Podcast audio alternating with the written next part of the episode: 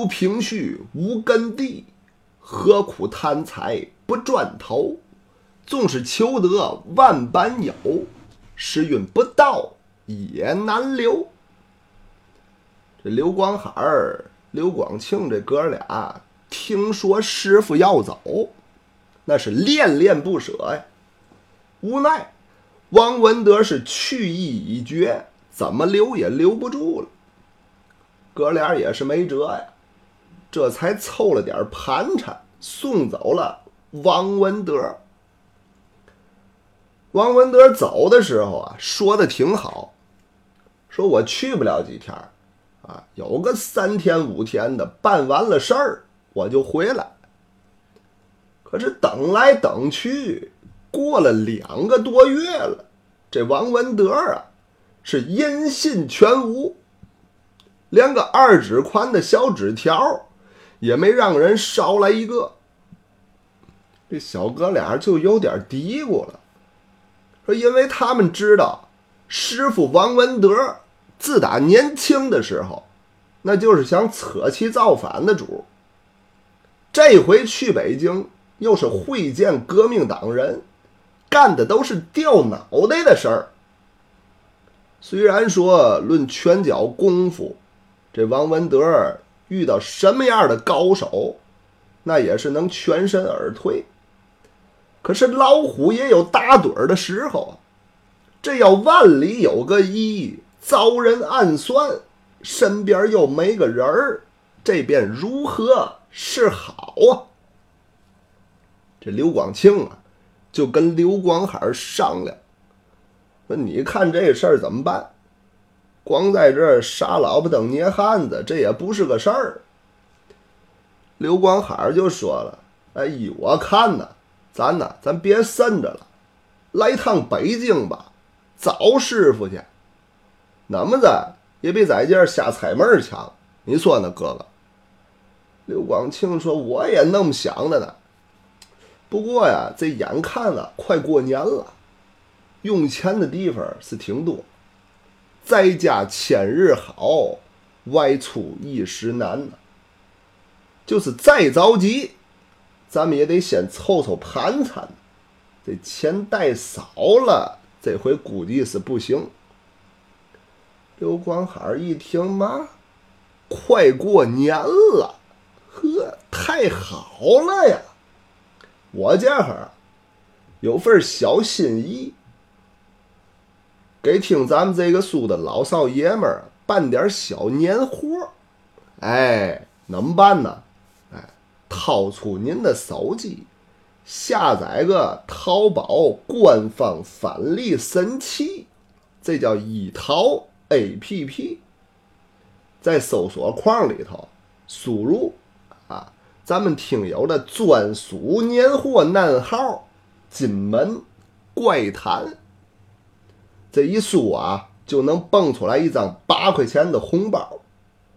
您把淘宝购物车里的年货都同步过来，除了用优惠券能减钱的啊，每一单。还有最高百分之三十的返利，听了吗？多合适！这不是天上掉下个大馅饼砸脑门子上了？不打岔啊，这都是真事儿。上次啊，我买了四百块钱东西，愣是返了三十。记住咱们的暗号是“金门怪谈”。哎。不知不觉之间，这刘光海儿还替我插了个小广告。哎，您听这个广告啊，也算是对我节目的支持吧。毕竟咱们到现在也没收过费，插点广告啊，我觉着是非常之正常，要多正常有多正常啊。咱们是闲话少说，书归。正传说刘家哥俩打定了主意，先多卖点柴火，凑足了盘缠，再到北京城寻找师傅王文德，这才跟钱文书接上。刘广庆在清河街管闲事儿，会斗歇了虎子茶食。哎，我觉着我现在这水平是有点长进了。这个小道比愣说了五天，这才兜回来。说刘广庆使了一招，叫反弹琵琶撩阴掌，奔茶石的裤裆可就来了。这歇了虎子茶石赶紧吐气吸胸，身子往后窜出去两米多。这才没变成太监。两个人插招换式，就打到了一处。刚开始啊还行，不分高下。可是时间一长，这刘广庆就有点顶不住了。咱们有什么说什么，毕竟他这功夫跟茶石比，那是王奶奶遇见玉奶奶。还差着这么一点儿了。茶石那是什么人？大海里的木了鱼儿，浪荡江湖老帮菜了。他一看，嚯，对方的招数有点乱，哎，这鼻洼鬓角汗也下来了，心说话：你小子还是毛嫩呢。今天我让你知道知道大爷的手段。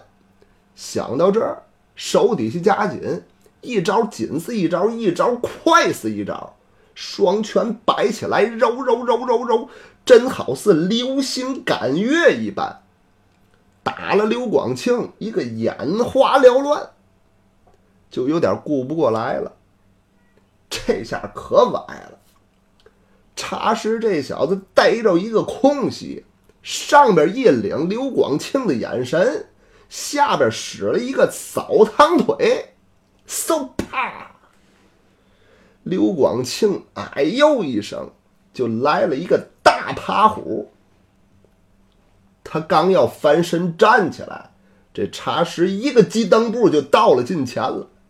这小子一咬牙呀，嘿嘿。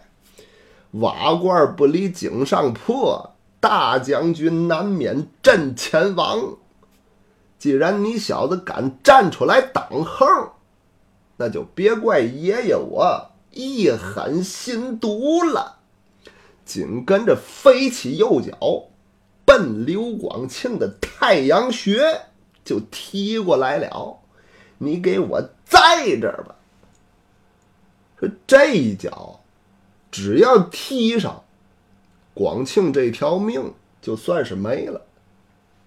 就在这千钧一发之际，就听见歇了虎子茶石嗷嗷一嗓子，蹦起来四尺多高，紧接着一屁股蹲在地上，这右手啊捂着尾巴骨，呲牙咧嘴，就起不来了。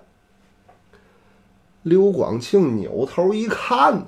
身后站定一人，正是自己的亲弟弟刘光海儿。他赶紧使了一个就地十八滚，紧接着一个鲤鱼打挺，嘣儿站起来了。兄弟，赶紧帮着哥哥踹这臭王八蛋！那位问了，说这刘光海儿不是往南走了吗？奔炮台庄了吧？不是，他怎么又跑三不管来了呢？哎，原来呀，这刘光海儿跟哥哥分手以后，出了南门，继续往南走，就到了蔡桥子了。这蔡桥子是哪儿？这大概位置啊，就是现在天津的南开大悦城。过去这个地方有条河叫赤龙河，源于天津城南的护城河。这条河可是挺长啊！想当年，天津城南各村各镇的菜农渔民，每天都把新鲜的蔬菜、鱼虾装船，运到赤龙河上的蔡桥子码头，上这儿卖来。说为什么停在这儿呢？因为那时候啊，船到了这儿，河道就分叉了，过不去了。河上有座小桥，所以人们都叫这个地方“菜桥子”。这桥西边还有个粪场子，老乡们卖完菜，空船再装满了大粪运回去当肥料，哎，两不耽误。这一九零零年，八国联军占领天津以后，成立了都统衙门，下令是拆掉城墙，填平护城河。这下，赤龙河失去了源头。变成了一潭死水了，但是还能走船。蔡桥子这地方一点没受影响，还是这么热闹。那座小桥啊，也一直存在。到了建国后，是一九五三年才拆的。要不说做买卖得讲究风水了，您看，就现在啊，这。南开大悦城也是天津数一数二的卖场，啊，这地方老底子就挺好，啊，说刘光海一到菜桥子也沾了仙气儿了，没费劲就把柴火卖了，你看看人挪活，树挪死吧，哎，正赶上一个包子铺掌柜的急用。讲好了价钱，给包圆了。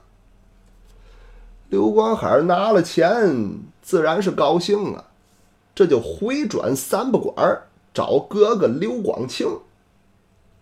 三不管那是个热闹地方，他也不着急啊，逛逛这儿，逛逛那儿啊，看看练把式的，又到了茶摊儿，喝了两碗大碗茶。茶喝完了，刚付了茶钱，就看见人群一阵的大乱，呼噜呼噜呼噜，人往这北边就跑。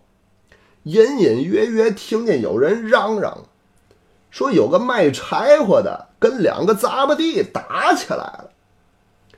刘光海心里头就一翻个儿，嘛玩意儿卖柴火的，这别再是哥哥刘广庆吧？心中挂念自己的亲哥哥，这才脚底下加快，来到了人群外边。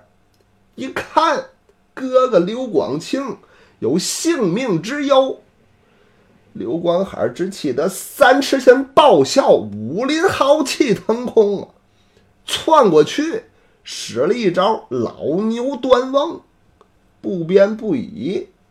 正踢在歇了虎子茶石尾巴骨上，他这一提可不要紧，这刘家哥俩这才要大祸临头。